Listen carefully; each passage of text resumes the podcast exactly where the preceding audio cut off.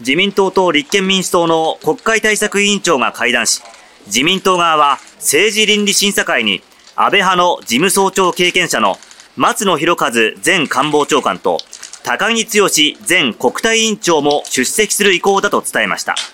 出席の意向を示しているのはこれで5人となります。事務総長クラスが出てくるっていうことは前よりは前進だから、昨日は話にならないと言ったけど、少しは話ができるようにはなったということ。だけど、一方、参議院で野党側は、政治資金収支報告書に不記載があった参議院議員32名について、政治倫理審査会に出席するよう求めました。参議院で政倫審が開かれれば初となります。ビッグモーターをめぐっては、伊藤忠商事が伊藤忠エネクスト企業再生ファンドの J ウィルパートナーズと連合を組み、経営支援を見極めるため資産査定などを行っていました。関係者によりますと、伊藤忠などはビッグモーターを分割した上で、新会社に中古車事業の大半を引き継ぐ方針です。3月に正式に契約し、4月には新しい経営体制の発足を目指します。また伊藤忠は、ビッグモーターに関わることで会社の風評リスクの可能性を懸念していましたが、創業家は新会社の経営に関与せず、伊藤忠はビッグモーターの社名の変更も視野に入れ最終調整しています。この事件は今月9日、静岡県湖西市の浜名湖畔で、高校2年生で袋井市に住む中国籍の斎藤宇川さん17歳の遺体が見つかったものです。昨日警察は傷害と監禁の疑いで浜松市中央区の堀内ネオ容疑者21歳とフィリピン国籍の18歳の男を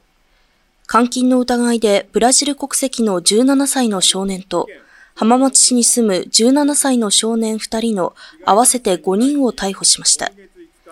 堀内容疑者ら2人は斉藤さんの姿が最後に確認された浜松市にある友人宅の周辺で斉藤さんに暴行を加えて怪我をさせ、他の少年3人と共に車に監禁した疑いが持たれています。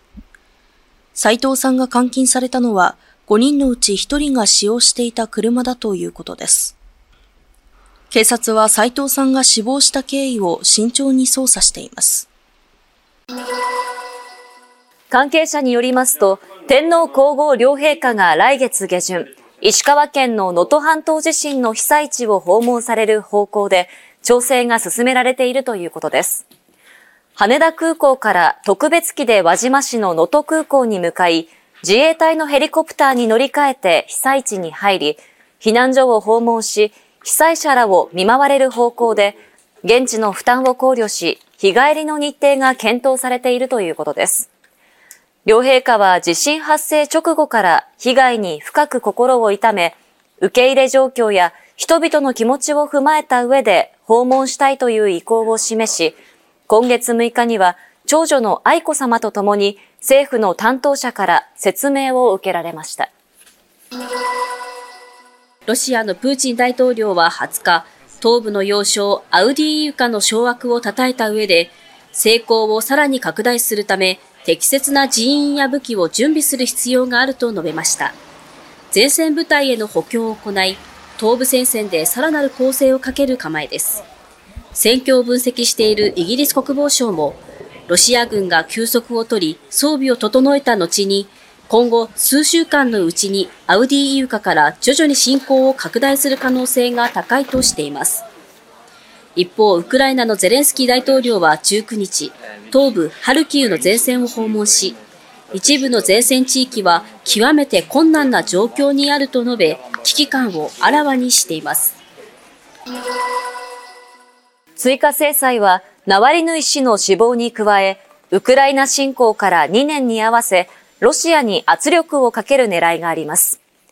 カービー大統領補佐官は追加制裁について、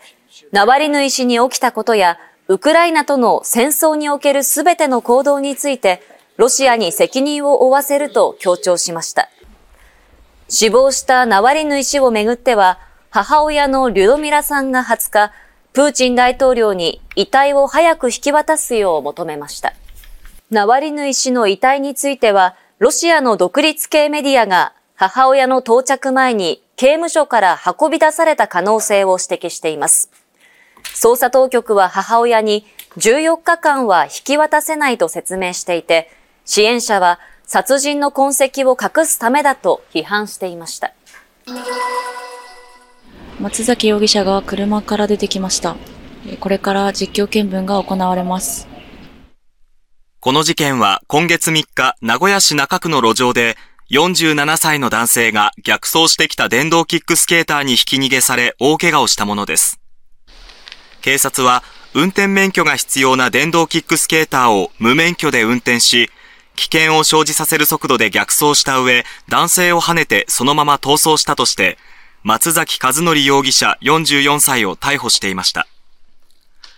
松崎容疑者は逮捕当時、ひき逃げの容疑は認めた上で、免許が必要だとは思わなかったなどと、無免許危険運転致傷の容疑については否認していました。